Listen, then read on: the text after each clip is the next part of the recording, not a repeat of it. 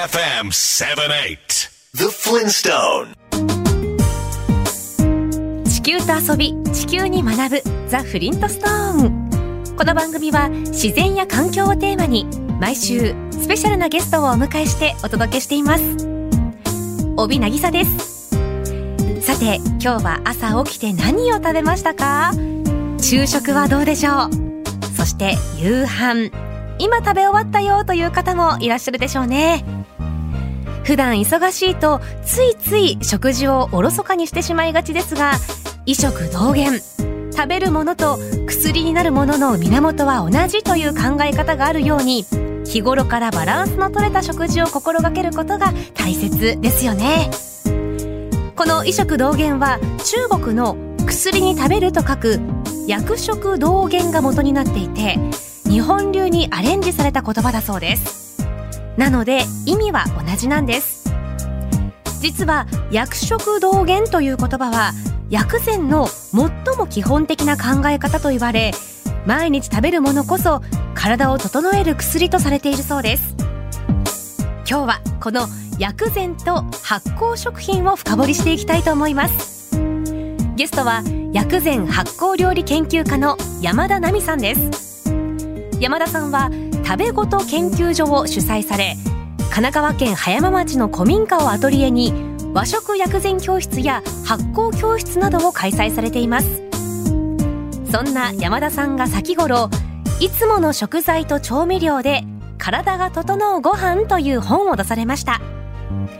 今日はその本をもとに薬膳と発酵の2つの知恵を組み合わせた手軽で何より体にいいお料理や夏野菜のおすすめレシピなどを伺います。BayFM The Flintstone. Nature is beautiful The beauty that cannot be man-made. ベイ FM から帯渚がお送りしているザ・フリントストーン今週のゲストは薬膳発酵料理研究家の山田奈美さんです。編集者そしてライターとして活躍されていた山田さんは東京薬膳研究所の竹凛子さんと出会い薬膳に共感し竹さんからマンツーマンで基本を学びます。その後北京中医薬大学の日本校で本格的に薬膳を勉強し資格を取得。そしておばあちゃんやお母さんから教えてもらった発酵食の知識と薬膳を組み合わせた体に優しい季節の食を伝える活動を行っていて幅広い世代から支持されています山田さんが先頃出された本いつもの食材と調味料で体が整うご飯私も読ませていただき載っているレシピをもとに納豆とチンゲン菜牛肉のオイスター炒めを実際に作ってみたんです。家にある調味料で簡単に作れて、とっても美味しかったです。主人も美味しい美味しいとご飯おかわりしてくれました。美味しくて栄養満点って嬉しいですよね。それでは山田さんにお話を伺っていきましょう。この本には薬膳と発酵食品を組み合わせたレシピなどが載っています。改めてなんですが、薬膳とは何か教えていただけますか？はい。そうですね。薬膳って言うとちょっと難しいイメージがあってね。はい、あります。なんか漢方薬の生薬を使ったようなお料理じゃないかっていうイメージがあると思うんですけど、実際は、えっ、と、もう普段使ってるような身近な食材一つ一つにも、あの、働きがちゃんとあるので、そういう働きを踏まえて、まあ、全部覚えるのは難しいんですけど、大体体温めるとか冷やすとか、血の巡りを良くするとかね、そういう働きをなんとなく踏まえて、毎日の食べ物で健康を維持するっていうようなものが薬膳になります。あの、難しいことは何もないので、ううん。んねそう、ですよね。そう、体になんか入ってきて影響を与えない食べ物ってね、一つもないので、うん、そういうものをなんか自分の体質をやっぱり知るっていうのが大事になってくるんですけどね。その体質とか季節に合った食べ方をしていくと、本当に病気を防ぐことができると思います。薬膳の元になっている理論っていうものがあるんですよね。うんうん、そうですね。はい。はい。ちょっと難しいんですけど、引用語行理論っていうものがありまして、引用論っていうものと語行論っていうものがこう、組み合わさったものなんですけれども、はい。古代中国に生まれたこう、哲学のようなものなんですが、引用論っていうのはちょっと聞いたことがあるかもしれないんですが、陰と陽ですね。陰っていうのがちょっと冷たいとか、暗いとか、えー、水とかね、そういうちょっと、うん、えー、下に下がるようなエネルギーとか、そういう陰のものと、陽っていうのは明るいとか、あったかいとか、そういう太陽の陽とかね、そういう二つの相反するエネルギーのことを陰と陽に分けているのが陰陽論ですね。はい。で、すべての食べ物も、宇宙にあるすべてのものをこの陰と陽に分けているんですね。それが陰陽論になります。はい。五行論っていうのは、さらに、その、五行っていうのは、木、火土、根、水っていうんですけど、木、火、土、金、水っていう5つのね、元素みたいなものを言うんですけれども、その5つの、あの、元素みたいなものが、行っていうのは、行くっていう字なんですが、この行くっていう字は巡るとか循環するっていう意味のものなので、5つの元素が巡ることによって、えー、あらゆるものが生まれたり変化していくよっていうのが五行論になります。確かに薬膳料理ってちょっと難しい料理だと思っていましたが、手軽に取り入れられるんですね。食べ物も5行に分類されるということですが、本に5つの味と書くゴミのことが載っていました。山田さん、体の中に入ってきた時の働きも含めてご説明いただけますか？はい。グミというのは酸味、苦味、甘味、えー、辛味、あと塩辛味の甘味っていうんですけど、その5つがゴミと言います。えー、はい。で、それぞれ五臓と密接に関係していて、酸味のものは肝臓の働きを、えー、補うというかね、整えるような働きを持っていて、苦味は心臓、うん、えー、甘みは火といって、あの、胃腸ですね。胃胃ですね。うん、はい。で、辛みは、えー、肺とか大腸の働きにつながってます。で、甘味塩辛い味は、腎とか膀胱ですね。につながっているって言われてますので、それぞれの味を食べることによって五臓を補うことができるというふうに考えるのが、あの、五行論のゴミですね。はい。つながってるんですね。そうですね。うん、で、5つの性質と書く五性っていうのは、うんうんうん、はい。これは食べ物をまた5つの、はい、えー、温めるとか冷やすとかっていう性質に分けたものなんですね。はい。えー、五性言っていくと、熱、温、平、えー、量、寒って言って、寒は寒いですね。うん。えー、熱性、温性、平性。平性っていうのは温めも冷やしもしない中間の、えー、性質です。で、はい、良性はちょっと冷やす、涼しいっていう字ですね。で、寒性は寒いのでかなり冷やすっていう性質なんですけど、食べ物によってやっぱり冷やすものだったり、温めるものだったりっていうのがありますので、自分が例えば冷え性だなと思ったら、できるだけ温めるものを取っていくと、冷え体質も少しずつ改善されていくっていうことになります。Catch your emotion on Bay FM 78. The Flintstone. ベイ FM から帯渚がお送りしているザ・フリントストーン。今週は薬膳発酵料理研究家の山田奈美さんにお話を伺っています。引用語行理論、奥深いですよね。より理解を深めたいという方、ぜひ山田さんの新しい本を参考になさってくださいね。山田さん、薬膳の知恵とお味噌やお醤油などの発酵調味料を組み合わせることで、どんなメリットや効果が生まれるんでしょうか？えっ、ー、と、発酵調味料のメリットとしては、消化がすごく良くなるっていうことがまず第一に挙げられるんですけど、えっ、ー、と、日本人って基本的には消化力が弱い人がとても多いんですね。胃腸が弱い人がね。えー、あの、はい、胃ってどうしても湿度に弱いので、水分にね、弱いので、日本ってどうしてもこう、海に囲まれていて、木も多いし、えー、川も多いので、どうしても湿度が高い環境でね、暮らしているので、えー、胃が弱くなりやすいんですね。なので、大陸の乾燥したところで育っている中国とかね、アメリカの人たちと比べると、体温も低いですし、胃の働きっていうのがやっぱり弱いので、向こうの人たちって本当にガツガツ食べても大丈夫なんですが、うん、日本人は割とね、ちょっと胃を壊しやすいんですよね。ちょっと限度を超えるとね。うん。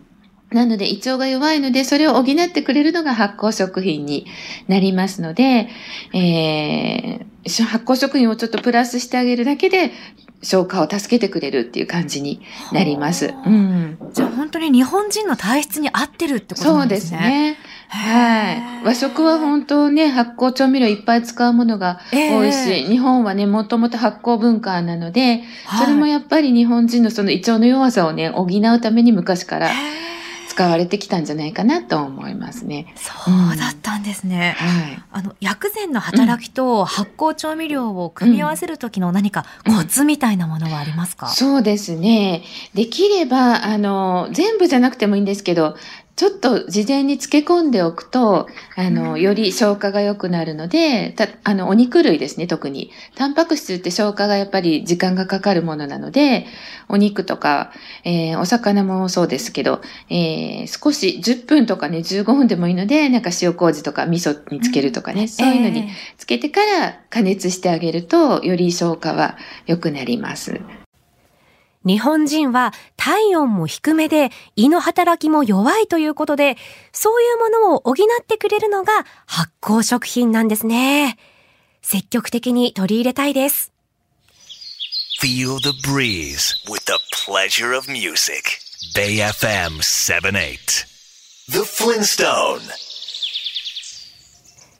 ベイ FM から帯渚がお送りしているザ・フリントストーン。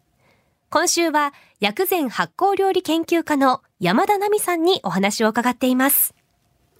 山田さんの新しい本、いつもの食材と調味料で体が整うご飯に、こんな不調を感じているときは、全身が冷えているから体を温める料理がいいですよとか、うん、疲れやすくて元気がないときは気を補う料理がおすすめですよという、そんなページがありました。はい。あの、不調から見るあなたのタイプはというふうに、いろんなね、説問が載っているので、うん、私もやってみたんですけれども、はい。私は手足が冷えやすいとか、うん、目の下にクマができやすいとか、肩こりがあるということで、うん、血を巡らす料理がいいですよというふうに出てたんですけれども、はいこれからの季節、うんうん、まあ、夏場ですと、どんなお料理がおすすめですかね、うん、そうですね。血を巡らすのってやっぱり女性にはすごく必要で、うん、血の滞りやすい、あの、冷えてる人がね、やっぱり女性は多いので、そうするとね、はい、血の巡りが悪くなりやすいので、そういう人にはやっぱり血を巡らす料理っていうのがね、とてもいいと思います。あと、温める料理もいいと思いますので、それをミックスしていくといいいいんですけれども、例えば夏の血を巡らすのだと、意外かもしれないんですが、ナス？はいはい。ナスはいいですね。血を巡らします。でもちょっと冷やすんですよ。冷やすイメージありますよね、ナスって。ね。ねなので、あの、ナス、できるだけ皮ごと、皮のその紫色のところに血を巡らすような働きとかがありますので、はい。皮ごと食べていただいて、プラス薬味をいっぱい入れてあげるといいですね。はい。いいですね。うん。だから、焼きナスしたりとか蒸しナスして、生姜とかシソとかをね、たっぷり乗っけて、あの、ちょっと生姜醤油とかで食べてあげると、簡単ですが、はい。いいと思います。はい。早速、ナス買って帰ります。はい。あの、でも夏は、外は暑いですけど、えー電車とかオフィスは寒いじゃないですか。うんうん、そうですね。で、はい、はい、で、体調を崩しちゃうっていうこともあると思うんですけど、うん、そういう時はどういうレシピがいいですか？そうですね。やっぱり自律神経がバランス崩しちゃうことが多いんですよね。はい。寒暖差があると。その時、自律神経を担ってるのは、あの、肝臓って考えるんですね、中医学だと。肝が神経をあの、自律神経を担うので、肝にいいのは、肝臓にいいのは緑のものとか、酸味のものがいいと言われてますので、えー、緑の、例えばつる紫とか夏だったらね、つる紫とかモロヘイヤとか、えー、あと夏は何でしょう、えー、ゴーヤとかも、ね、いいですよね。そういう緑のものにちょっと酢のものにして酸味をプラスしてあげると、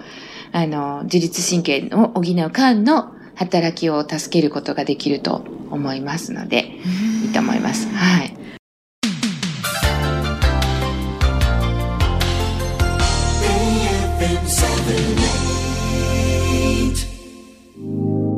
BayFM The Flintstone Blue Planet Full of life and color. Our home Mother Earth. ベイ FM から帯渚がお送りしているザ・フリントストーン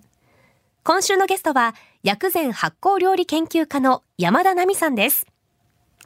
こんな不調の時はこういう食材を取り入れるといいなど薬膳と発酵食品をバランスよく取り入れながら、心身ともに健康でいたいですよね。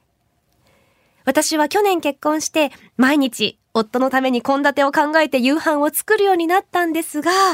山田さん、主婦の知恵として、この発酵調味料さえ使えば大丈夫というようなコツがあれば、ぜひ教えていただけますか？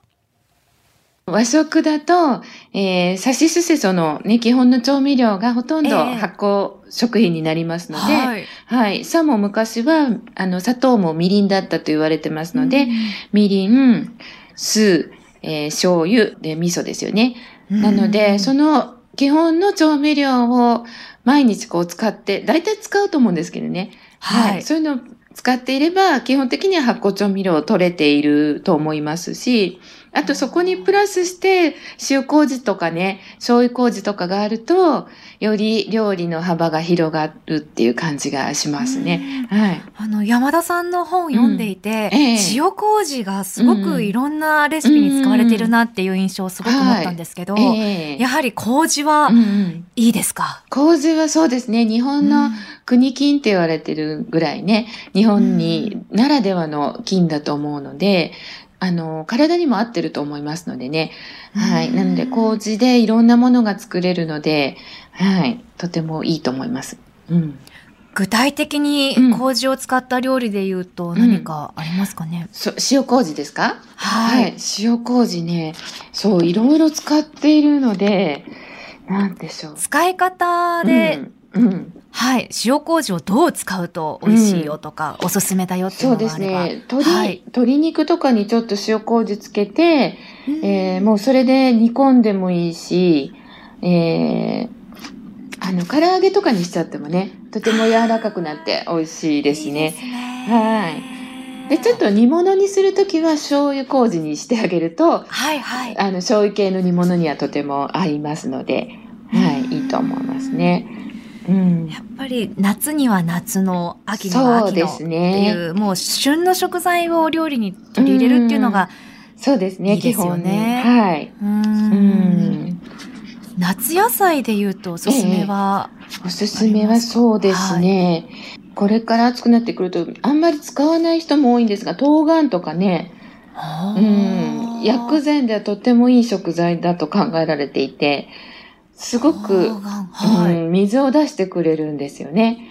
あの、体の中に溜まった、この時期、だんだんね、湿度が高くなると水が溜まりやすいんだけど、水が溜まっていくと冷えるし、肩こりになったり、頭痛がしたりとか、もういろんな不調につながっていくので、はい、とにかく水はきれいに出してあげるっていうのが大事なので、その時に冬瓜とかトウモロコシとかね、そういうのがとてもいいです。私の新しい本だと冬瓜のエスニックスープっていうのが載ってるんですけど、はい。これも冬瓜も体を冷やすので、ちょっとエスニック風の黒酢とかナンプラーとか、えー、生姜とかね、そういうものを入れて温める食材プラスしてスープにしてあげると、あのー、とてもいいと思います。Catch your motion on Bay FM 78 The Flintstone ベイ FM から帯渚がお送りしているザ・フリントストーン。今週は薬膳発酵料理研究家の山田奈美さんにお話を伺っています。サシスセソの基本の調味料を毎日取り入れる。そして麹も積極的に入れてみるといいんですね。山田さんはご自宅でお醤油や米麹、納豆やオイスターソース、そしてお味噌などもご自分で作っていらっしゃいます。私のような初心者でも作れる発酵調味料をお聞きしたら、塩麹と醤油麹を勧めてくださいました。今度作ってみようかなと思います。山田さんのお料理は、旬の食材をシンプルに調理が基本なんですよね。そうですね。旬の食材で美味しい野菜とかね、食材だと本当に何もしなくてもとても美味しいので、ただ茹でただけとかでもね、美味しいので、できるだけ手をかけないっていうか、味を濃くしないで、あの、素材の味が出るようにすることを心がけてます。はい無意識にあれ食べたいなって思う時があったら、うん、体がそれを欲してるっていうことですかね？そうですね。そういうふうに感じていただけるといいと思います。あんまり、うん、あの、わからない人も多いんですけど、はい、欲しているっていうことを感じられるっていうのはすごくいいことなので、うん、うん、甘いもの食べたいなっていう時は結構疲れている時だと思うので、うん、それに従って、あの、お砂糖の多いものじゃなくて、ちょっと穀物とか、芋類とかね、そういう、そっちの小豆とかね、そういう甘みのものを取っていくとあいいと思いますし、そう、体の欲しているものを食べるっていうのは基本的にとてもいいことだと思います。はい、体を整えるにはやっぱり体の声を聞いて必要なものを取っていくっていうことが大事になりますかね。はい、そうですね。とても大事だと思います。あとは、えっ、と、季節に合うものっていうことですね。はい。うん、旬なものということですね。そうですね。はい。一日の中で、うん、ああ、幸せだなって思う時って、うん、山田さんはどんな時ですか？なんか、もう、常に幸せっていうのかな。あ そう。あんまりこう、嫌だなって思う瞬間がないので、素晴らしいですね。好きなことやってるからじゃな、かもしれないんですけど、うん、うん、基本的になんか日々毎日、常に幸せを感じられてると思ってます。素敵です。Feel the breeze with the pleasure of music. Bay FM 78. The Flintstone.